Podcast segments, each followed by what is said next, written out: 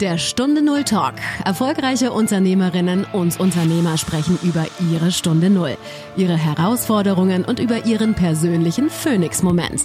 Eine Zeit, die ihr Leben für immer positiv verändert hat. Lerne von ihren Erfahrungen. Und hier ist dein Gastgeber, Stefan Hund.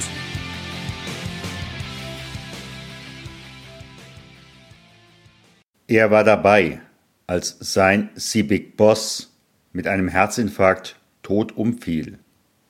Das war für ihn die Stunde Null.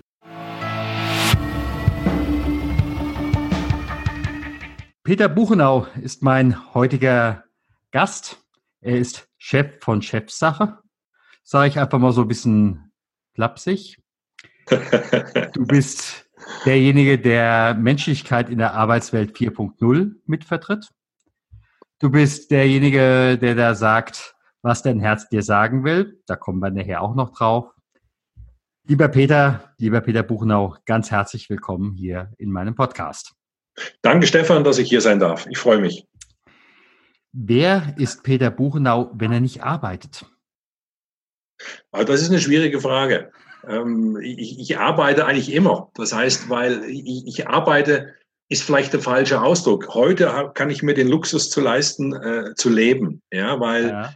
Ich unterscheide nicht mehr zwischen Arbeitszeit und Freizeit, weil sonst wäre ja die, frei, die Zeit, wo ich nicht frei habe, unfreie Zeit.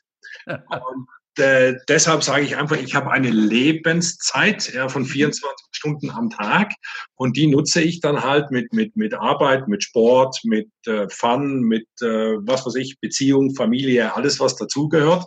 Ja. Aber wer ist Peter Buchenau, wenn er nicht arbeitet? Würde ich einfach sagen, jemand, ähm, der gerne schreibt und denkt. das ist klasse. Was muss ich haben wollen, um heutzutage dein Kunde zu werden? Eine Geschichte. Das ist, das ist ganz wichtig. Ich habe, der, der Markt ist ja mittlerweile überfüllt von äh, Trainer, Berater, Coaches, äh, Speakern, ich sage, jeder, der wo zwei Sätze gerade herausbringt, meint heute, er muss Top-Speaker werden, ähm, steht aber nichts, was hinten dran ist. Und äh, Leute, die wo zu mir kommen, egal ob ins Coaching oder ins, äh, in den Autorentalk oder zum Thema Buch, die müssen eine Geschichte zu erzählen haben. Ja? Ähm, und das habe ich mitgenommen aus damaligen Zeiten in den USA weil wir haben bewusst die Firmenstrategie Strategie gehabt, Menschen in unser Unternehmen zu holen, die schon mal gescheitert sind. Ja, ähm, weil wir gesagt haben, jemand, der wo geradlinig eine Karriere hat, ja, ähm, für den ist es extrem schwer äh, beim Kunden draußen, wenn er vor Problemen kommt und scheitert und dann weiß man nicht, wie die reagieren. Aber Leute, die wo schon mal gefallen sind, die wissen, wie man aufsteht und äh, können durch das natürlich in solchen Situationen viel, viel besser agieren und reagieren. Und deshalb haben wir nur Leute geholt, die schon mal gescheitert sind. Und das Modell habe ich übernommen, habe gesagt, der, wo mein Kunde werden will, ja, der muss nicht gescheitert sein, aber er muss eine Geschichte zu erzählen haben. Mhm. Dann frage ich aber an der Stelle nochmal das ist doch eine typisch amerikanische Einstellung. In Deutschland hast du ja genau denjenigen, der schon mal gescheitert ist, spätestens derjenige, der vielleicht auch einen Offenbarungseid geleistet hat. Den steht doch heutzutage hier keiner ein. Ja, das ist richtig, ja. Und äh, das ist leider noch so. Äh, auch dieser Begriff, sagen wir mal, des Coachings, ja, der ist in Amerika äh, gegenwärtig. Oder auch ähm, hat jeder, ich sag mal, jeder Unternehmer hat in Amerika einen Coach und einen Psychologen an seiner Seite. Ja, das, das gehört einfach dazu als Gesprächspartner. Wir sind meilenweit davon entfernt. Und ähm, ich, ich habe acht Jahre einem US-Konzern gearbeitet und auch teilweise in Amerika gelebt. Ähm, es ist sicherlich nicht alles schön, was in Amerika ist. Ja, aber ich muss sagen, was das Thema Menschlichkeit äh, in den manchen Unternehmen, was das Thema Strategie, was das Thema Vision anbelangt, was das Thema Weitblick anbelangt, da habe ich extrem viel mitnehmen können und, und das beflügelt mich jetzt natürlich auch hier in Deutschland. Ja. Mhm. Du sagtest eben gerade früher im US-Konzern, was war so für dich der Auslöser für deine Veränderung? Ähm, die Veränderung war ähm, ein, wie man so immer so schön sagt, ein compelling Event. Man muss ja ein Event haben. Ja, also ich war auch äh, ähm, in den acht Jahren immer weiter, weiter auf der Erfolgsschiene. Habe natürlich auch meine Niederschläge gehabt in dem Konzern, wie, wie üblich auch, aber das war nicht schlimm. Man darf nur den gleichen Fehler nicht zweimal machen. Ja, das ist so diese, dieses Motto, wo es passiert. Und äh, ich war wo, zu dem damaligen Zeitpunkt Nummer zwei in Europa. Und ich habe meinen Chef, man muss es so sehen, meinen Chef äh, am Arbeitsplatz sterben sehen und äh, aufgrund von Überarbeitung. Und 2002 war das Thema Burnout, Überarbeitung, Überlastung ja noch in gar keinen Munden. Ja, ähm, da ist er einfach mit dem Herzinfarkt umgekippt und keiner hat gewusst, was wirklich da ist.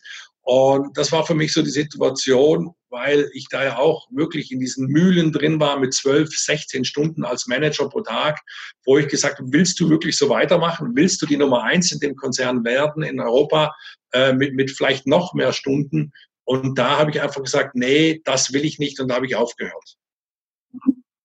Also es braucht diesen Event, ja, diesen Event, den wo du irgendwann mal von den Kopf geknallt bekommst, zu sagen, hey, total unerwartet, weil das war ja für uns alle ein Schock in der Situation. Und äh, dieser, dieser Event hat mich wirklich zum Nachdenken gebracht und habe gesagt, nee, also wenn ich jetzt überlege, zu dem damaligen Zeitpunkt war ich äh, 42, 43, habe gesagt, nee, nee, also so möchte ich nicht enden, ich muss was verändern. Und ähm, dann fängst du natürlich an, äh, erstmal eine Selbstreflexion zu gehen. Mhm. Mhm. In dieser Veränderung, wer waren damals so deine Unterstützer und deine Kritiker? Ich kann mir vorstellen, im US-Konzern, du hast eine bestimmte Summe am Monatsende oder am Monatsanfang mit nach Hause genommen und dann auf einmal, was kam dann? Ja, das ist also möglicherweise sagt dann die Frau, äh, ich gehe davon aus, du hast doch immer deine so und so viel tausend Euro oder Dollar äh, mit, äh, warum bringst du jetzt nicht heim? Ich weiß es ja, nicht. Ja, das war in der Tat, war das, ähm, war, war das eine, eine schwierige Situation. Vor allen Dingen auch, äh, wie du es gesagt hast, du hast natürlich ähm, extrem, 2002, ich habe extrem gut verdient, ja, als Nummer zwei in Europa, muss man schon so sehen. Und ähm, das war auch der Grund, warum drei Jahre später natürlich, oder mit auch ein Grund, warum meine Ehe drei Jahre später dann in die Brüche gegangen ist. Ja. Und äh, aber nicht nur der, muss sagen, es war nicht nur das, es gab noch verschiedene andere Gründe, aber sicherlich auch einer mit. Ja. Ähm, aber äh, Kritiker natürlich Familie, Kritiker natürlich das Elternhaus, klare Geschichte, wie kannst du so einen Job aufgeben und und und. Ja, hast ja vieles gehört in der Richtung. Äh, und äh, Befürworter war eigentlich ein, ein damaliger ähm, sehr guter Freund von mir, äh, der auch mich ein bisschen unter die Fittiche genommen hat als Mentor mit dem ich viel unterwegs gewesen bin, der mich auch dann in dieser Zeit begleitet hat als, als Mentor und, und der mir immer wieder Mut gemacht hat. Ja, nun hat, weil er 30 Jahre oder 20 Jahre vorher auch den gleichen Weg gegangen ist. Ja? Äh, von, von einem sehr hohen Position bei der Lufthansa damals, wo er herkam, äh, dann dementsprechend auch in die, in die Eigenständigkeit. Und, und das sagt gesagt, guck mal, ich habe das geschafft, dann kannst du das auch schaffen. Ja? Und er hat mir dann halt sehr, sehr viele Tipps gegeben. Und ähm, für, für mich, wenn ich das sagen kann, hat er einen einzigen entscheidenden Tipp gesagt. Und zwar habe ich gesagt, das ist das Thema äh, als Jugendtraum oder als, als Jugendlicher hatte ich immer schon diesen Wunsch gehabt, äh, Schauspieler oder Autor zu werden. Ja? Und, und, und hab, das waren für mich alles Götter am, am hohen oder Firmament oder am Horizont. Und äh, das, das war für mich unerreichbar. Und bin dann aber auch so ins Jugendtheater rein, habe äh, Jugendtheater gespielt, aber aufgrund meiner Industriekarriere das dann total vernachlässigt. Und, und er hat mir dann an einem lauen Sommerabend irgendwo auf einem Säbelboot, äh, weiß ich noch gut, vor der türkischen Ägäis, hat er dann zu mir gesagt, ja, weißt du, Peter, eigentlich hast du die Bühne nie verlassen. Du hast immer eine Rolle gespielt. Ja? Ähm, eine Rolle als Manager, als Führungskraft, als äh, Unternehmer. Aber du hast die Bühne eigentlich nie verlassen, sondern du hast nur jedes Mal ein anderes Publikum und ein anderes Setting gehabt. Und das war für mich dieser Satz, der die Blockaden total ähm, äh, zerstreut hat, die wo ich hatte. Ja? Und mit diesem Punkt, dass ich nie die Bühne verlassen habe, äh, bin ich dann wieder zurück auf die Bühne. Mhm. Mhm. Was war in dem Moment dein belastendstes Problem? Wie konntest du und wie konntest du es lösen?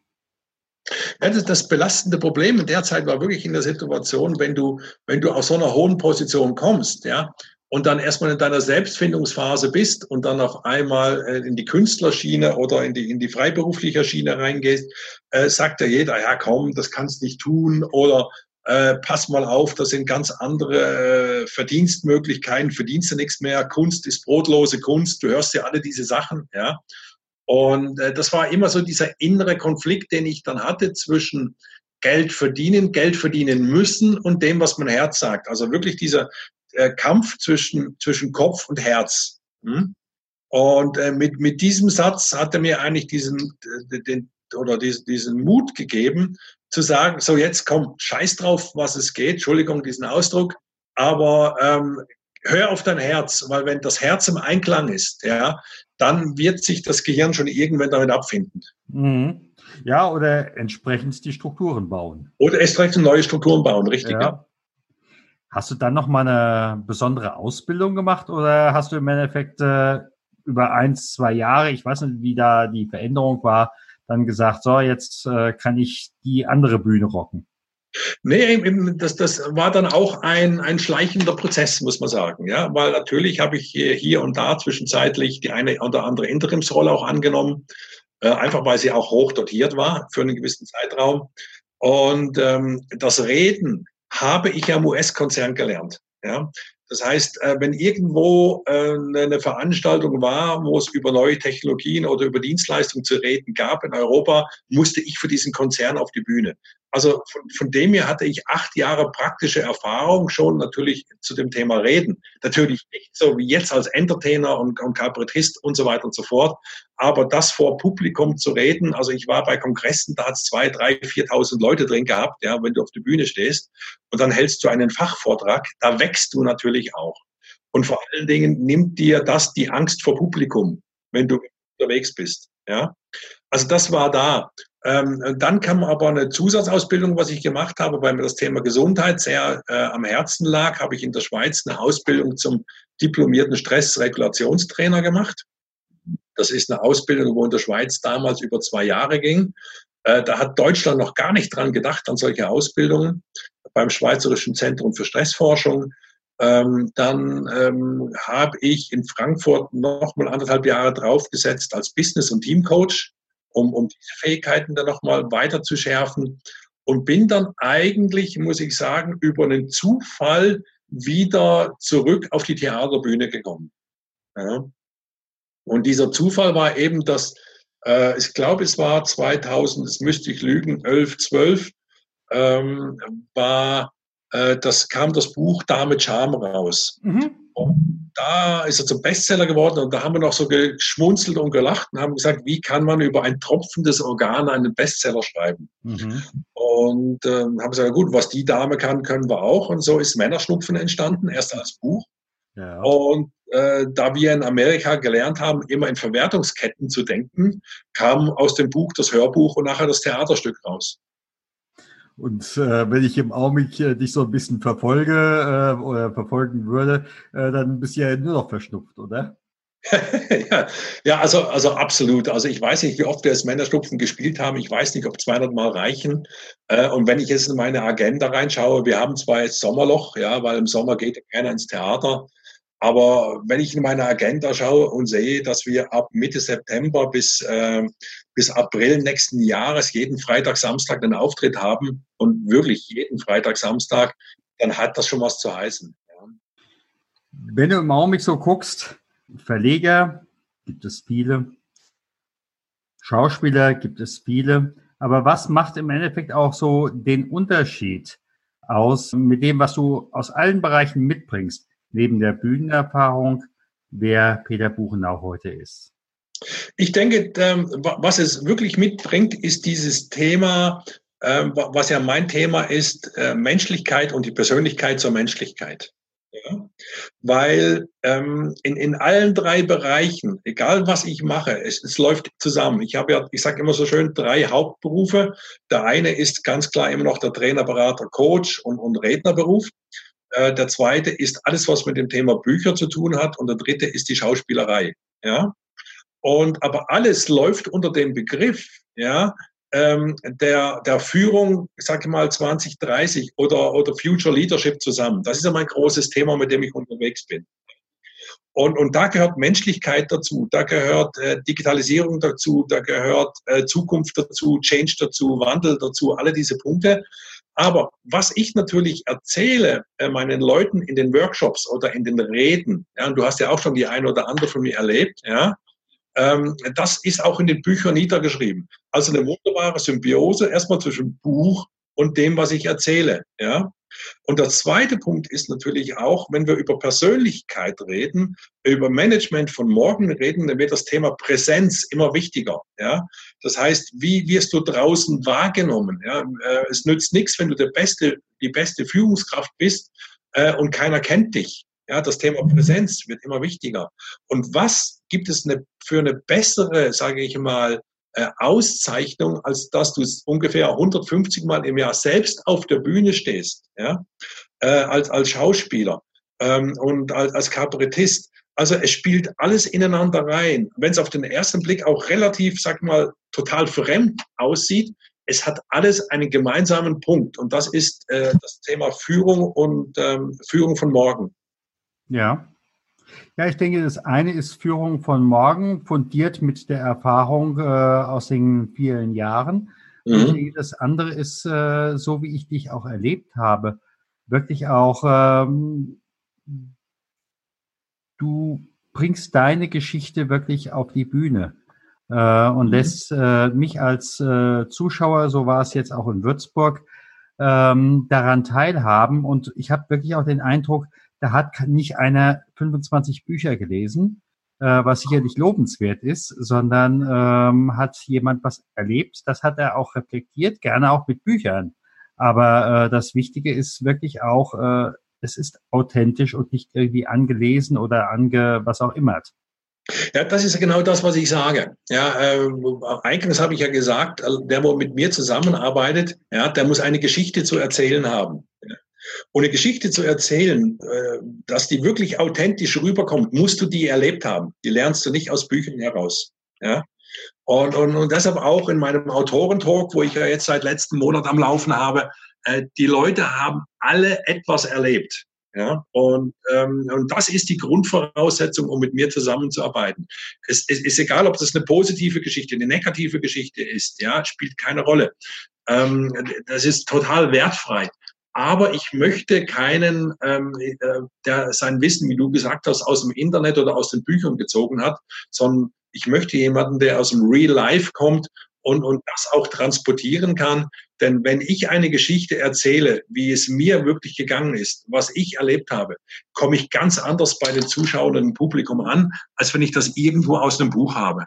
Ja, Du hast zwar vorhin gesagt, Mensch, das Buch ist äh, autobiografisch, äh, was dein Herz dir sagen will. Ich frage trotzdem, du bist ja oft in Würzburg und du gehst jetzt durch mitten durch Würzburg und kommst an einem Kino vorbei. Ja. Und dein Leben würde verfilmt. Was wäre auf dem Kinoplakat und wie hieß der Film? Äh, ich, ich, ich, ähm, ist eine überraschende Frage jetzt, aber ich denke, äh, ähm, was man, der, der Film könnte heißen, also auf dem Plakat wäre eine Zeitreise, heute würde ich sagen, von mir als Kind bis in die Zukunft hinein, wie wir uns zukünftig verändern. Und ähm, der Film könnte heißen, ähm, die Evolution des Menschen ist unaufhaltsam. Wie können die Hörer dich erreichen? Ähm, erreichen auf den unterschiedlichsten Kanälen. Ähm, das einfachste ist ja, ich bin ja, glaube ich, in fast jeden oder den meisten sozialen Medien präsent. Ähm, Facebook bin ich, Xing bin ich, LinkedIn bin ich, mit Peter Buchenau findet man mich da überall. Äh, Wikipedia stehe ich mit Peter Buchenau. Das einfachste ist natürlich auf www.peterbuchenau.de gehen. Da stehen dann auch alle meine Kontaktdaten, äh, auch ein bisschen biografisches von mir, was ich so alles mache. Ähm, am besten über die Webseite. Ich sage mal ganz herzlichen Dank. Das war absolut fulminanter Input für mich und ich denke auch für die allermeisten unserer Hörer. Ganz herzlichen Dank. Bitte, Stefan, gern geschehen. Danke dir. Vielen Dank, dass du beim Stunde Null Talk dabei warst. Auf der Webseite stunde null-talk.com erfährst du noch mehr über den heutigen Gesprächsgast. Dort gibt es auch spannende und interessante Buchempfehlungen der Gäste. Oder lade dir eines der kostenlosen Booklets zu den Interviews herunter.